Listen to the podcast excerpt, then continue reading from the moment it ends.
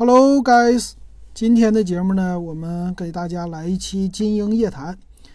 今儿是三月三十号，三月底了，那也是星星期六哈。但今天都算是比较清闲，那所以我来一个夜谈的节目，呃，聊一聊这一星期发生的事儿吧。那最近呢，大家给我留言呢，他最近都不怎么上什么 QQ 啊，或者是微信的公众号，基本上呢。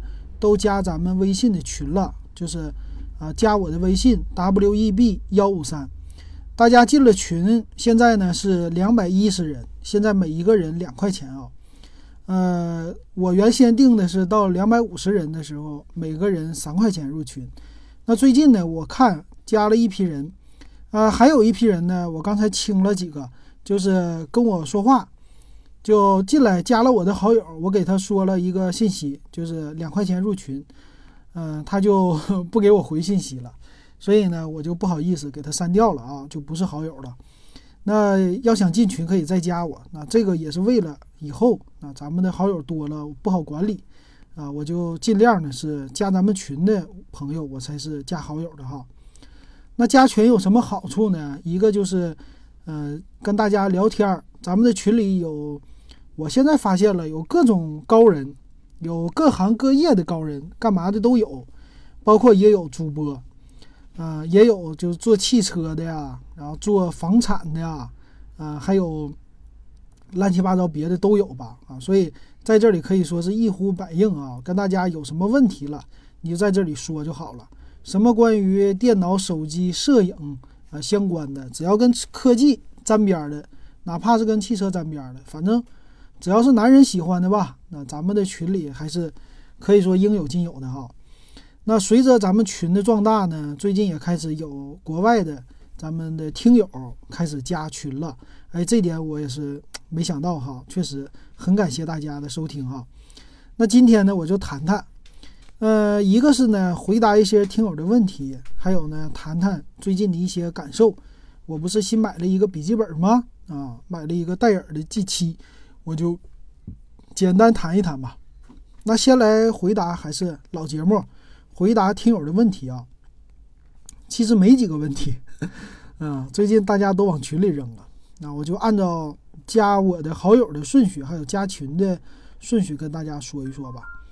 那先来说的呢是宁远牧人，他在星期二的时候啊给我留言了。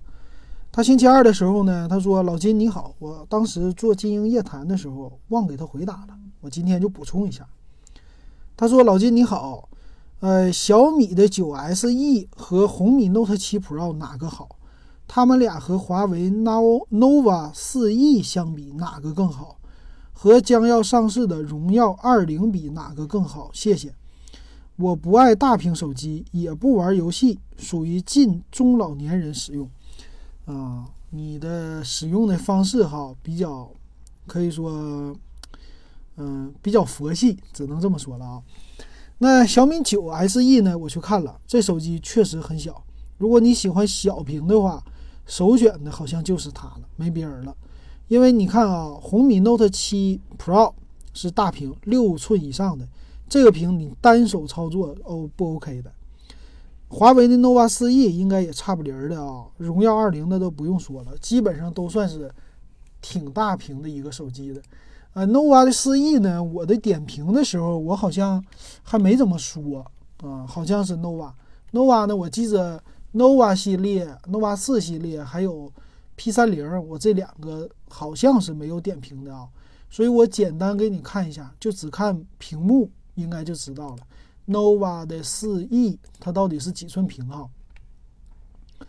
那最近呢，我看看啊，nova 的四 E 是六点一五寸屏啊，相对来说也不小，还是大。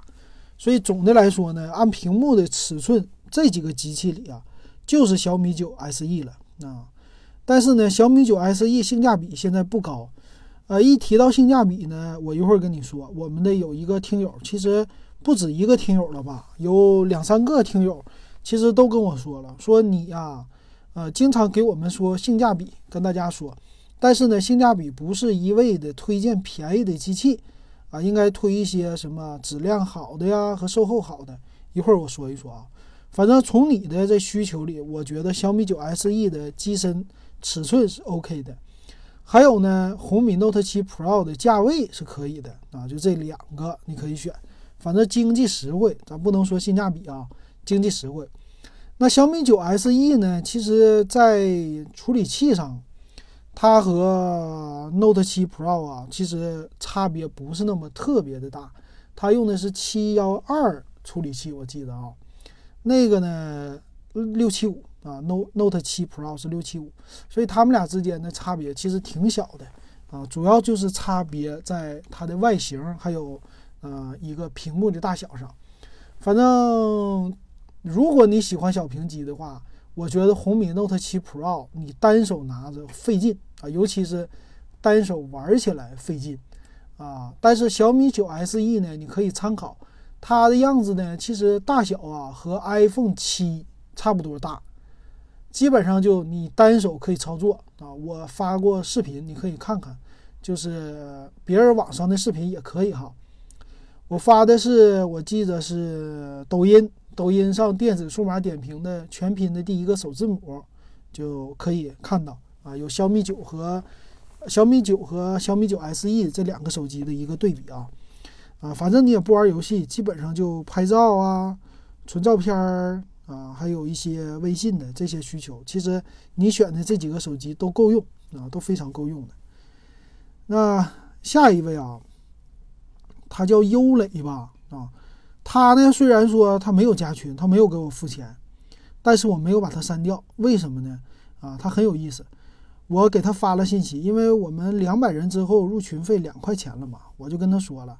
啊，两块钱收费，那他呢？他说我能帮你干点啥？免这两块钱吗？这是我第一个遇到的听友哈，我也跟他解释了，其实加这个群呐，两块钱这收费不是我赚的钱，真的，我这两块钱，你说五十个人我就赚一百块钱，其实没啥没啥意思的啊。其实呢，我是给大家发福利啊，抽奖，抽奖的话，一般最近我们都是五十块钱的啊，那个小米音响。哎，说到这个的话，最近我们还有抽奖啊，就今天的节目开始吧。那是什么呢？是一个咱们的群友渣渣辉，渣渣辉呢，他有一块硬盘，二百五十 G 的小的移动硬盘啊，不是移动硬盘，小的二点五寸的笔记本的硬盘，他发给我了。这个呢，让我免费抽奖送给大家。那呢，我就从这期节目开始吧，我们做一个截止日期。啊，今天星期六听到节目的人，我们给大家一个时间是四月一号晚上八点截止。啊，四月一号晚上八点截止这个抽奖，入群以后你就能参加啊，然后就免费送给你啊，反正快递费我来出嘛。那这个呢就白送啊，加咱们的 W E B 加微信啊，W E B 幺五三加完了两块钱入群，反正你就能得了。那经常没事儿，咱们的听友其实挺好的，回馈，呃，经常回馈一些他自己不用的一些数码，比如说最近还有啊，其实还有，之前也有听友啊，把他的耳机啊什么送出来，我觉得这种方式挺好的啊。然后咱回过头来说优磊，优磊呢，他说我能两块钱给我免了，我帮你干点啥吗？他说，我说入群这个钱就是抽奖嘛，给大家，不是为了赚钱。然后他说：“啊，我是想帮你做点事儿，啊，你想想有啥需要帮忙的吗？我是京东方的员工，要不说说屏幕的事儿吧？哪一天给你发一个邮件内容劲爆，啊，我说那行啊，那你发过来，发过来让咱看看是吧？啊，他说那行，那近期我就给你发吧，啊，就这个的，嗯，还说呢，有的他说想看我的照片啊，说猜猜我的比较胖。”还问我你是不是一个一个团队发音频呢？我说不是，其实我就一个人哈啊，这是他给我说的。那其实大家要是想看我长什么样，有一些听友还是比较好奇的嘛。想看我的话，其实很简单啊，你去哔哩哔哩，哔哩哔哩你就搜索电子数码点评，你找我以前的节目，我以前有过三四期吧，我都是坐在电脑前面。露脸说的，我基本上就没别的，就干聊。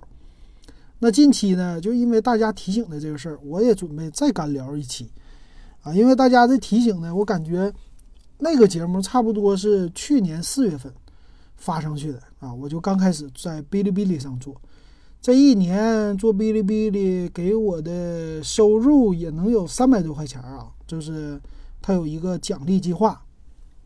哔哩上咱们有三十多万的一个播放量了哈，最近我又开始录点视频往上放了，嗯。我真机视频非常少，所以哔哩哔哩上大家给我的评价呢，就是你可真穷啊！你是我见过最穷的 UP 主。那家伙 P 三零 Pro 啊，你这连个真机都没有，你就开始评论啊？什么最新的你都没有真机，你噼里啪啦的就在这网页照着网页你就说了哈啊？就看你这节目，他们一整都就说你这是典型的云评测啊！我现在我自己我都可以骄傲的说我是。哔哩哔哩平台上的首席云评测啊，没有人比我的云评测视频再多了。我全是看着网页说的，但是这样呢，不代表我的观点不好啊。很多人有的人给我留言说，你这纯粹就是骗流量，你这就是广告啊，你就是恶意。还有呢，你这东西没什么可可听可看的啊，那不一定哈。我觉得是非也啊。有的人说我自己看网页也能看。但是我感觉大部分人还是不看的啊，尤其是里边的详细参数。当然，我也承认我的节目呢，在看视频的时候确实很无聊啊，能坚持看下来的人不多。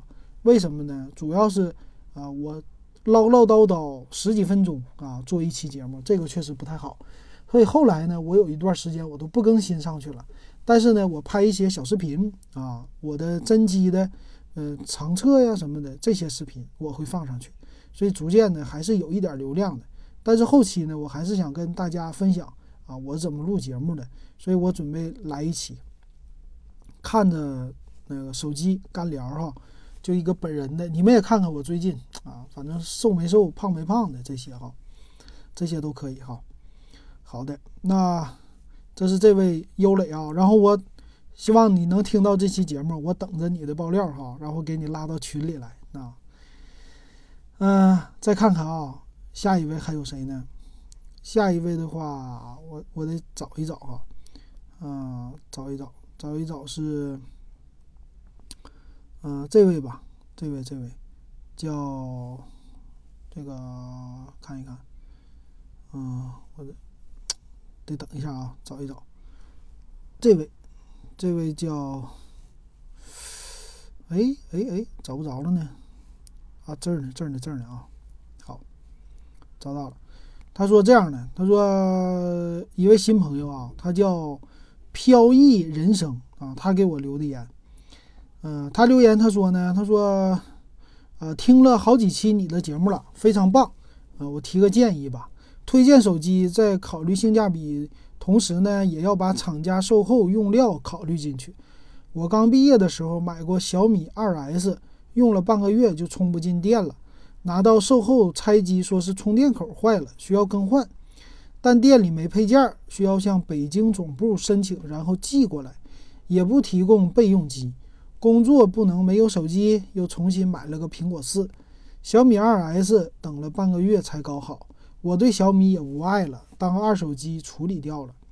我在义乌还好有小米售后，我老家衢州那边根本没有小米售后，很多互联网手机都是没有售后，需要寄修的。我觉得挺折腾人的。华为买的好啊，是有原因啊。华为卖的好是有原因的，因为售后做得好。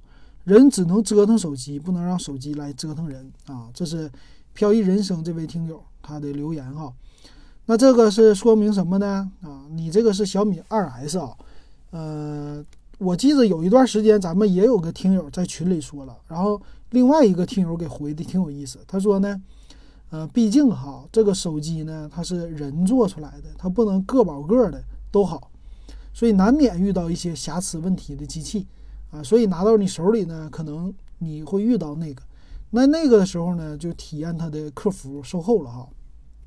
确实，我觉得小米在二 S 的时候，那个时候的售后确实不太好。但是呢，现在我觉得 OK 了。呃，当时的呢，想一想，当时还是叫中华酷联的时代啊，在那个时代呢，其实，呃，他们的售后服务啊，很多中华酷联的售后是外包出去的，不是说他们自己的。那我喝口水。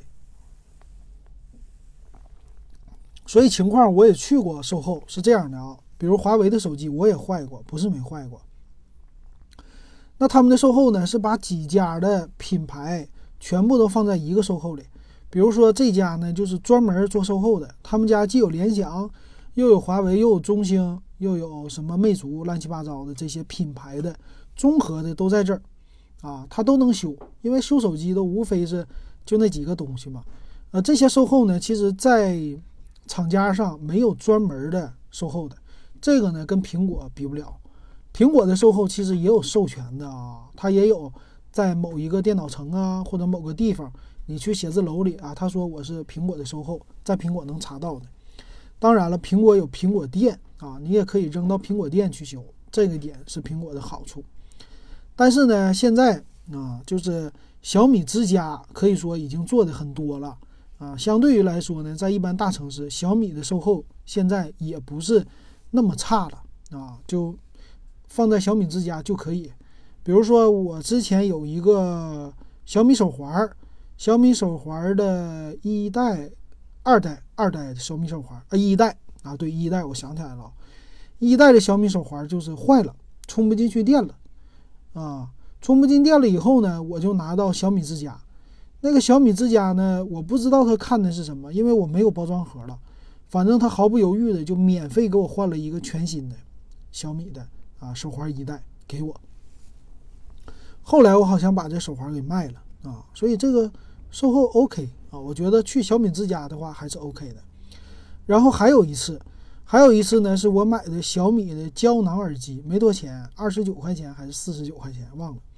那个是在京东买的。啊，也也是用了半年多，耳机有一个不响了，不响了以后呢，我直接在京东上申请售后，因为我是京东的会员嘛，啊，我就不算是京东会员，我只要是在京东下单，京东都有一个上门取货服务，所以呢，那个耳机上它有一个标签，就是二维码，那个就会标注它的一个保修啊，应该是这样，一般保一年，所以那个我京东上门来取的。取完了以后呢，过了两天又给我送了一个全新的未拆包的小米耳机，啊，我感觉到很惊讶。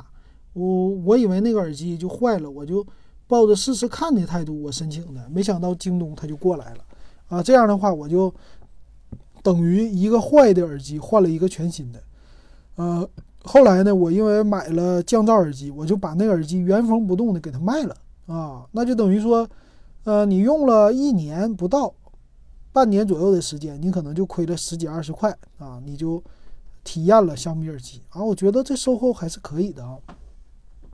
所以我想说的呢，不是说小米的售后多么的好啊，我只是想说呢，现在和那个时候可能不一样了啊。现在因为有了有了那个京东啊这些平台，我们如果在这些平台买呢，其实他们的售后现在做的已经可以说不错了，上门来取。啊，修完了以后再给你送回来，那就算你要付点快递费六块钱，其实这和你节省的时间呢，还有一些坐公交车的成本呢，其实来比啊，非常的便宜的啊，我觉得这样的很好。当然了，可能对有一个手机的人用户来说可能不太好哈，啊，这个是嗯，我觉得，呃，还有呢，你说的性价比的问题哈，其实之前我也给大家说过，其实我推荐手机呢，我考虑的性价比呢是。我花什么样的钱能堆出来什么样的料，啊，对于售后呢，我当然考虑的是比较少，呃，相对于来说呢，手机它的材料相对于来说比较简单，它的售后呢，怎么说啊？呃，它的售后其实在用的第一个月、第二个月，有的确实容易坏，啊，不一定说都百分之百好的嘛。但是正常来说呢，一般的手机到我们手里。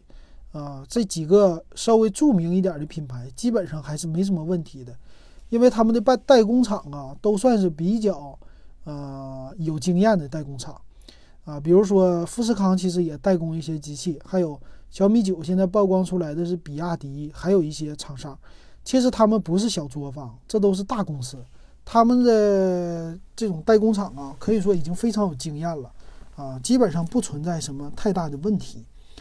那而且呢，售后你能直接那么寄修，还有呢，其实真正爱坏的是手机掉地上把屏幕给摔坏了，那这种情况下呢就不同了，很多人选择的不是找售后，因为售后的那个换屏幕的价格太贵了。他们基本上呢就是找维修店啊，就做这种服务了。所以相对来说呢，啊，这种服务的机会不算是太多。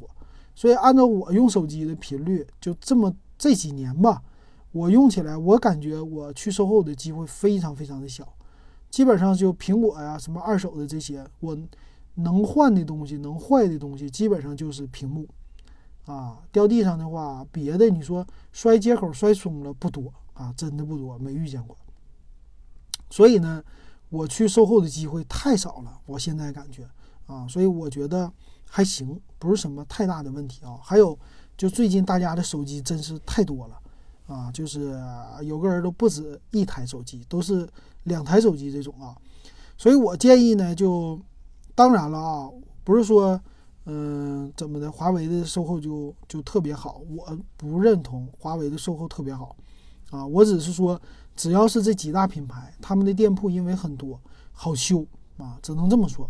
买一些小品牌，我倒是感觉你可以抱着试试看的态度，要不要买？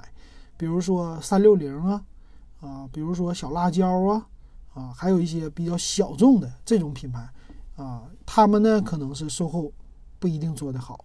啊，他可能要寄修，比如说一家有可能都是寄修哈，不好说，啊，这个你就要自己考虑一下了哈。基基本其他的就没什么问题了啊，这是我给大家的回答。所以我推荐的时候呢，还是按照性价比的那个原则啊。你别看我，我真的是推荐小米特别多，但是呢，我其实推荐华为的也不少。我基本上就在这两个品牌上给大家推荐手机，一个是荣耀，一个是小米，因为确实他们俩的性价比高。啊，另外那些品牌呢，OPPO 啊，呃，我最近推荐的不多，但是 vivo 的 Z1 我是给我妈买了，给我朋友推荐了。其实那个呢也是因为性价比，就是便宜啊，它的堆料足，它的品牌 OK，啊，我觉得这样就行了。啊，无论说它什么互联网品牌呀。当然，互联网品牌、互联网的销售渠道的方式、渠道不同的情况下，它的机器确实能做的便宜。它会不会偷工减料呢？有可能。比如说，手机偷工减料的地方在哪呢？屏幕是一个，电池它不会的啊。剩下其他的东西堆的料可能是外壳啊、厚度这些东西啊，就是小料的方面，它会给你节省一些成本。但是呢，这东西你只要不往地上摔，你正常来看，基本的一千多块钱的价格能满足你的基本要求，那就行了。我觉得这样就好了。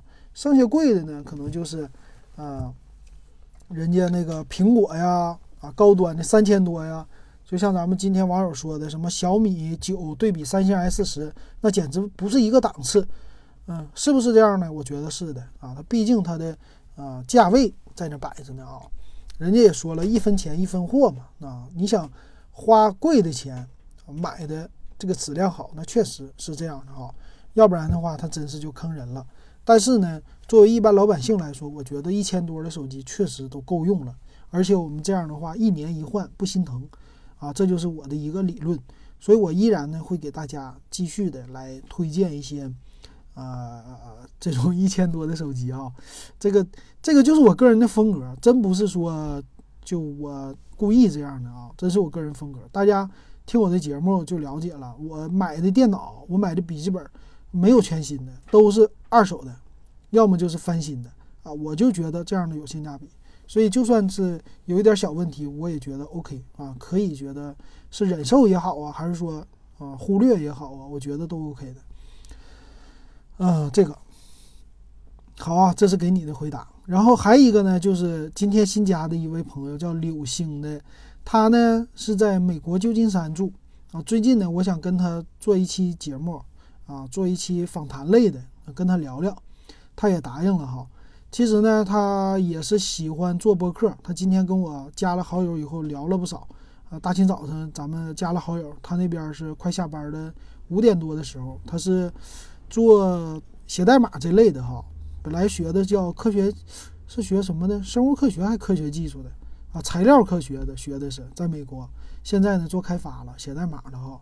他非常喜欢技术啊，他也看了很多英文的博客，还有呢就是，嗯，他怎么说呢？就觉得听我的节目也挺有意思的哈，啊，这样呢，就我觉得跟他好好可以聊一聊。我单独，嗯，下周的话，我跟大家，呃，跟他开一期节目，开一期节目的话，我们聊聊天儿，嗯，跟大家也说一说吧，就是聊聊美国那种生活，我觉得挺好奇的，就问问他哈。还有在美国做技术到底咋回事儿，这些我觉得都有意思，嗯，都跟大家想跟他聊一聊哈。所以期待吧，啊，下周咱们有这种访谈的节目，以后有机会呢，想说的人都可以加我的微信 w e b 幺五三，加了以后呢，我们就，啊，做节目就做这种聊天类的，挺好的啊，就听着也有意思啊，不用我干聊。好，然后呢，就说一说我这个电脑吧，呃，我买的呢是，这是上周，其实不是上周的事儿，再上周的事儿了。嗯，好事多磨呀！我买了一台，呃，游戏本儿。啊，起因是这样的，我们家现在只有一台笔记本，是荣耀 Magic Book。啊，这个大家应该经常听我节目都知道了。这个本子呢是花了三千二百块钱在闲鱼上买的。啊，这是一个是二手的笔记本。啊，买了以后呢，其实有一点小坑的。小坑是什么呢？充电器。充电器呢，它给我的是一个四十五瓦的，不是六十五瓦的。啊，相对于来说，玩游戏的时候，它的充电就不那么够了，嗯，但是呢，呃，这是一个小坑，还有一个小坑呢，就因为它是，呃，要重新出厂设置的话，它的 Office 就是原来买这个笔记本 Office 它送的那个啊就没有了，啊，这也是一个小坑，就这俩小坑，啊，但是呢，我觉得没有啥问题哈，这俩小坑。不是什么大问题，反正三千二百块钱，我觉得这本子也挺好，而且有保修，所以这是一个。那我们家呢又需要另外一台电脑，这是我媳妇儿要用啊。我们两个平时一起就工作用，就是做网站。我现在做兼职呢啊，兼职做网站，我们两个一起啊来做。那做呢就两个人用电脑就没办法，需要再买一台啊。本来呢我想买的是呃中百的，我也买了，花了一千八百多。不到一千八百二，买了以后呢，其实我还是奔着那个 N 四幺零零去的。那 N 四幺零零呢，再加上八 G 内存，一百二十八的存储，啊，我觉得就够用了啊，给我媳妇儿用嘛。十三点三的屏幕还好拿。可是呢，买回来以后，我记得上次说了，他们官方啊，不知道怎么搞的，他们偷偷的就把处理器给换了啊。他在介绍上竟然也给改掉了啊。它的型号没变，叫 EZBook S 四，啊，给改成了勾三幺六零的处理器。这俩呢，这俩处理器相差了三三年，三年多的时间，啊，这三年多的时间，其实对于一个低端处理器来说，也是性能差了一些的，我就感觉到非常不爽，所以我就把这个处理器给退了。退了以后呢，啊，不是把这笔记本退了，退了以后呢，我就。考虑买什么本子，因为我我这人就喜欢性价比嘛，追求这个。啊，贵一点的或者说不合心意的，就觉得他骗我钱了，或者他多多让我花钱了，我就不爽啊，我就不买。啊，就选来选去的话很纠结。啊，最后呢我就选了两个，一个呢就是再买一个 Magic Book，再买一个 Magic Book 呢锐龙版，为什么呢？啊，因为它就 确实性价比高，确实便宜啊，在二五六 G 存储这种版本里，花三千五百块钱最低价哈，啊，你这个档次你买不到这个配置能玩游戏的这些的啊，就这性能的买不到，呃，因为它对标的是 i 五的八二五零 U 嘛，那买不到呢，怎么办呢？那就只能买这一个了。我发现就华为家确实荣耀系列这笔记本就这么一台。啊，但是猛，啊，它就是一个系列啊，一个是英特尔版的，一个是 AMD 版的嘛，处理器确实猛啊，比小米那个笔记本价位定的确实高了啊，就是性价比高了很多。所以呢，没别的可选的，我说要不这么的吧，我给我媳妇儿买个三七九九的版本，五百一十二的存储版啊，其他八 G 内存还是这 U 啊，这样的话呢，其实花三千七百九十九就能买到手，但是发现呢，他们家。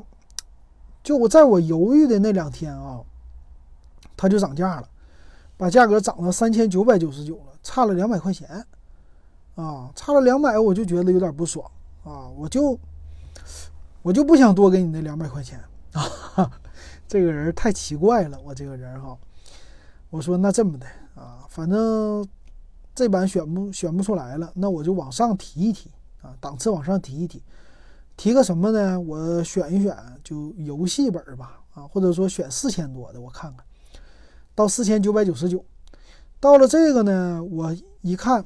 还是没什么可看的啊，就是没有什么性价比太高的，都是 i 五的八二五零 U 配八 G 内存，二百五十六 G 存储这种的。那这种的话，你说有啥意思啊？这种的不也是和那个 MagicBook 锐龙五的处理器性能一样吗？啊，那还得花五千块钱，那没意思。那我再往上升，我再往上升，升到五千五、六千，我买个游戏本儿啊，因为我看了，要么就是 i 五的八二五零 U。要么呢就是 i 五的八三零零 H，啊，那个八二五零 U 呢，一个是低电压版，那 H 呢是可以说是就是满血版，可以这么说啊，或者它性能更好，还能配独立显卡 GTX 显卡。我说那算了吧，那我实在不行我就上到五千五的价位，啊，就比这个原来的三千五多花两千块，但是呢我可以体验不同，因为从来我没买过游戏本，那我就。呃，体验一下，所以呢，我就在这个价位又开始找，在这价位开始找呢，又纠结啊，纠结什么呢？在这个价位的性价比高的呢，比如说 GTX 一零六零显卡或者一零五零 Ti 显卡，呃，这些两个显卡配的机器呢，配到一零五零 Ti 的呢，如果你不买神州的，那基本上都是六千多；如果买神州的呢，就是五千多，啊。那如果配到一零六零的，那肯定是六千多的了。所以这价格我还是到了六千多，我又犹豫了。因为啥呢？五千多吧，其实我当时的预算是五千多。为什么呢？就是买苹果的电脑。苹果当时是这样的，苹果的是那个 Mac mini 小饭盒，啊，它的售价是五千四百五，可以在淘宝上买到全新的。我当时为了体验苹果，我说我第二台不行，我买苹果，但是苹果没有便携性，就不能带出去用，所以买个笔记本呢，我是想它好歹多个屏幕嘛，啊，出去我们工作在家工作都可以，比较有随机性啊，比较有机动性，去客户那儿都行。所以我说那这么的，我忍痛割爱，不买苹果，我还是买 Win 就买 Windows 的笔记本。所以纠结来纠结去呢，我发现哎，又有二手的了，什么呢？戴尔的翻新机。啊，戴尔的翻新机呢，游戏本其实价格也不贵，是分的那个 G 三系列。G 三的系列呢，它就是比较商务的一个本儿，但是呢，它是这个游戏本的配置，比如说 i 五的八三零零 H 八 G 内存啊，一零五零 Ti 的显卡或者一零六零的显卡，配到 i 七的呢也有啊，配到了 i 七，我看啊，就是花五千六百块钱，官方的。就可以配到 i7 8750H 八 G 内存一零五零 Ti，再加上一个十五点六寸七十二色域的屏幕啊！我说这个挺好，那不行我就买这个吧，G 三。那当我问 G 三的时候呢，我发现呢，他们家的啊旁边的销量推荐里呢还有一个本儿是 G 七啊！我一看这个 G 七，那完了，再一看 G 三有点 low 啊。那个 G 三的外形，它就非常像商务本，不像个游戏本。但是 G 七呢，看起来就它是白色的外壳，非常的好看啊！我一下就被这吸引了。那算了吧，我买 G 七。所以呢，我花同样的价位五千六百五买了一个啊 G 七。G 七呢配置，但是 CPU 就少了，不是 i 七的了，是 i 五的啊，所以差了两个核，i 七的八七五零 H，i 五的是八三零零 H。所以我最后买的是 G 七的 i 五八三零零 H，啊，八 G 内存，一二八加一 T 的硬盘，再加上的是一零五零 Ti 的显卡，啊，然后百分之七十二色域的十五点六寸屏幕，啊，就这个我就买了，买了跟店家找了半天，最后本来先在京东上找，最低价是五千八百九十九，后来一在淘宝上翻，哎，淘宝上也有一家，啊，五千六百九十九，最后。啊，他送的那些东西都不要，五千六百五，还分了三期花呗的免息啊。这就是我买这个笔记本电脑的一个过程。那买这个过程呢，我就毫不犹豫付款了嘛。付款以后，没想到他第二天没给我发货，他说没货了。啊，这个我说这玩意儿，你说我还好不容易挑的，你说你竟然没货了，那我说那算了吧，等多久？他说等两天。那行，那我等两天，等两天也没发货，最后让我等了五天，他才发的货。我都退款了，申请，逼他嘛，没办法，他给我发货了。发了以后呢，经过两天到了，我到现在呢退款他给拒绝了，但是我没有给他付款。我觉得为什么呢？我要先啊测试一下，还有呢，我确实 觉得很不爽，所以我也拖他两天。啊，这个真没办法。啊，就这样的嘛。我拿回来以后，这是昨天到手的。昨天到手我就先拿游戏测试啊。那我就简单的说一下这个手这个电脑的啊怎么样。首先来说呢，它的重量确实够重啊，整个的电脑的重量加起来将近六斤啊，这是它的总重量。但是呢，确实外形好看，呃，但是呢，它的屏幕哈是百分之七十二色域嘛，我以前不懂百分之四十五和七十二有什么区别，但是七十二到了手我发现没什么区别，而且这个屏是雾面屏，我还查了一下参数，是友达的屏幕，不是 LG 的。啊，因为以前的那个屏幕呢，一般都是三星、LG 来提供，现在呢都是京东方、友达，还有一个什么厂这些来提供的屏幕哈。那相对来说呢，当然就不一定有那个 LG 的好了啊。啊，当然了，京东方的其实也不错的哈。那我一查呢，这块屏是和神州的笔记本电脑用的屏幕是一样的啊。还有呢，处理器、内存。啊，存储这些你都不用说了，这基本上神州也处理，也用的是这个，所以基本上呢，我觉得我花了一个和神州一样的价钱啊，因为这个配置在神州里全新的也是五千六百多，一样的价钱情况下，我买了一个戴尔的品牌，再加上一个戴尔的壳啊，剩下里边的东西都一样，这是我的第一大感觉。第二个感觉呢，就是我安了一堆游戏啊，这是我平时的在荣耀 MagicBook 上玩的游戏。是什么呢？欧洲卡车模拟，美国美洲卡车模拟，然后是尘埃的赛车，还有一个是呃叫极极限竞速，极限竞速的地平线三啊这些。那最大的呢就是极限竞速的地平线三了，它是有五十五个 G 这么大的一个游戏哈。那还有一个尘埃有二十多个 G 啊，这两个是大游戏，其他都比较小，只有三四个 G。那总体来说呢，其实这个显卡呢玩呃地平线三的时候遇到一些问题，就是地平线三在进去进入的时候，它会提示你的显卡不好啊，就是说你玩不了这游戏。但是我给它忽略继续之后呢，其实能玩，只是这个提示的问题。然后说你是要用低端的模式玩，但是我我用的还是高级的模式，就画面一零八零 P 啊满屏跑非常清晰啊，所以呢。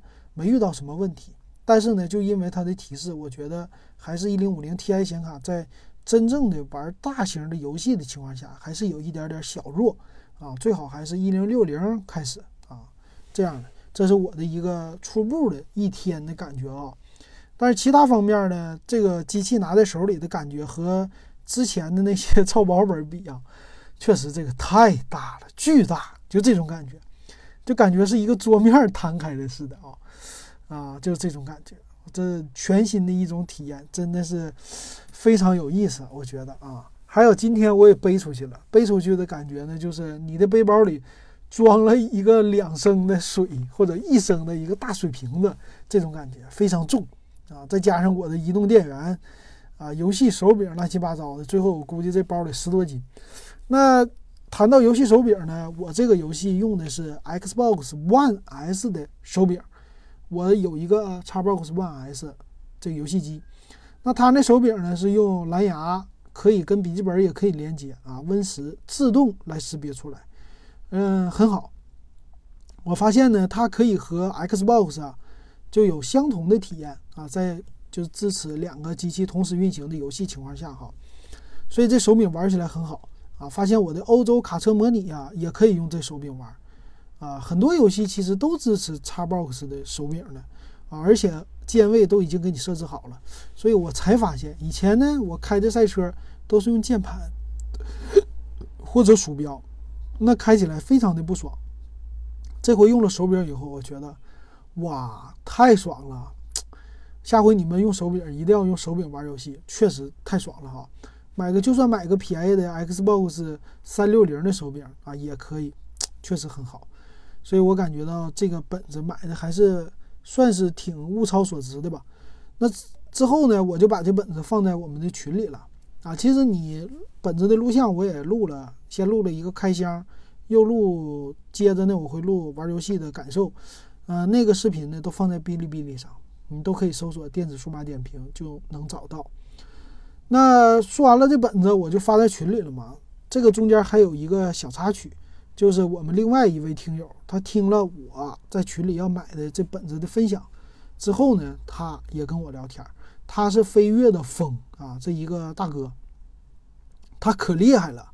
他要给他儿子买，他也是老纠结了。那家伙从我说，他说他要给他儿子买个笔记本电脑，让我推荐一下，说就相信我。我说 OK，那你相信我，我就给你推荐吧。他说你要，我说你要啥位啥价位？三千五到四千五。完了，OK，那我就 Magic Book，啊，那我儿子说又玩游戏，又剪辑视频什么的，最后 他跟我一样纠结，纠结来纠结去，就纠结到和我一样的这个了。他说，OK，我就觉得你这机器不错啊，我也买你机器，但是呢，我买的就想买一一零六零的显卡啊，这样的。他就跟我聊了很多啊，咱俩私信这么来聊。最后呢，这位大哥最牛的地方，我觉得是，他说他以前是干销售的。所以他在成都那儿啊，他老家还不是成都的，在成都旁边，他竟然开车上成都的电脑城，去找了那些笔记本电脑的渠道商，啊，他找了谁呢？找了联想的那个拯救者的渠道商。今天又给我发来信息呢，他找到了戴尔的翻新机的渠道商，啊，这个也找到了。找到以后呢，他说他的价格全新的啊，他跟渠道商问。你说全新的价格竟然差多少？他说在京东上这戴尔的本子啊，卖八千四百九十九的本子，在渠道商那拿货是七千五，差了一千块钱，这是中间的差价啊。今天我在这里给大家报出来。如果你们想找、想买这个全新的本的话，如果你们可以找飞跃的风，可以加群啊。找他的话，你你给他点跑路费、跑腿费啊。不知道他想不想帮你。如果想帮你的话，你给他点跑腿费，比如说两三百的跑腿费，你还是合适啊。这样的话呢，让他帮你去联系，帮你买啊，让他也赚点钱。然后呢，你也能比京东买的便宜，而且还是全新的本儿，我觉得挺好。但是呢，他说还是他追求的还是也喜欢追求性价比，所以呢就买了，先也想买官翻机啊，正在跟那个淘宝店店主联系啊，这也是我告诉他的淘宝店啊。那最后说一下，就官方机和全新机差在哪儿呢？官方机值不值得买呢？我觉得非常值得买啊，因为我很喜欢官方机，手机我也喜欢官方啊，官修、官换这些都喜欢。因为呢，它和正版就是全新的电脑之间的差别，可以说就是百分之一百和百分之九十五的差别，就差了百分之五，有的时候连百分之五都不差。啊，这么小的差别让你省个几百块，我觉得非常的合适。因为这个戴尔的官翻机啊，它是呢就包装盒不一样，包装盒上写着叫官方优品，它的机器上没有任何打码说是官方翻新的。那这机器呢，电池是零损耗啊，那它修了哪儿呢？换了哪儿呢？可能外壳有那么一点点小小的瑕疵啊，就像我这个拿来以后，它的外壳的左角看起来像磕碰。有点小瑕疵，但是正常使用不不影响。如果你不是完美主义者，你你觉得你追求性价比，你差那个五五六百块钱，你就买官方，因为它有保修，它的保修也是两年啊，它的件儿呢也都保啊，也都是新的，包括电源什么都是新的，拿过来你基本上你看不出来。如果你去电脑城买的话，可能电脑城有一些就是卖给你官方机。啊，包装盒人家太好换了，是吧？换一个包装盒，把那个字抹掉，这个就是全新机，就能多赚一千块钱，你就知道就差在这儿。所以我觉得官换或者官方翻新机非常值得买，包括手机啊。喝口水。包括手机也是非常值得买的。比如说苹果的官换机，苹果官换机和翻新机，其实在它的序列号上，尤其是翻新机，苹果的序列号上就能看出来。还有呢，官换机的话，你重新一激活，你能看出来保修带保修的啊，这样的话就没什么问题。好啊，那说了这么长时间，这就是最近一个星期的我的一些体验和感想，跟大家说一说啊。好，那感谢大家今天的收听。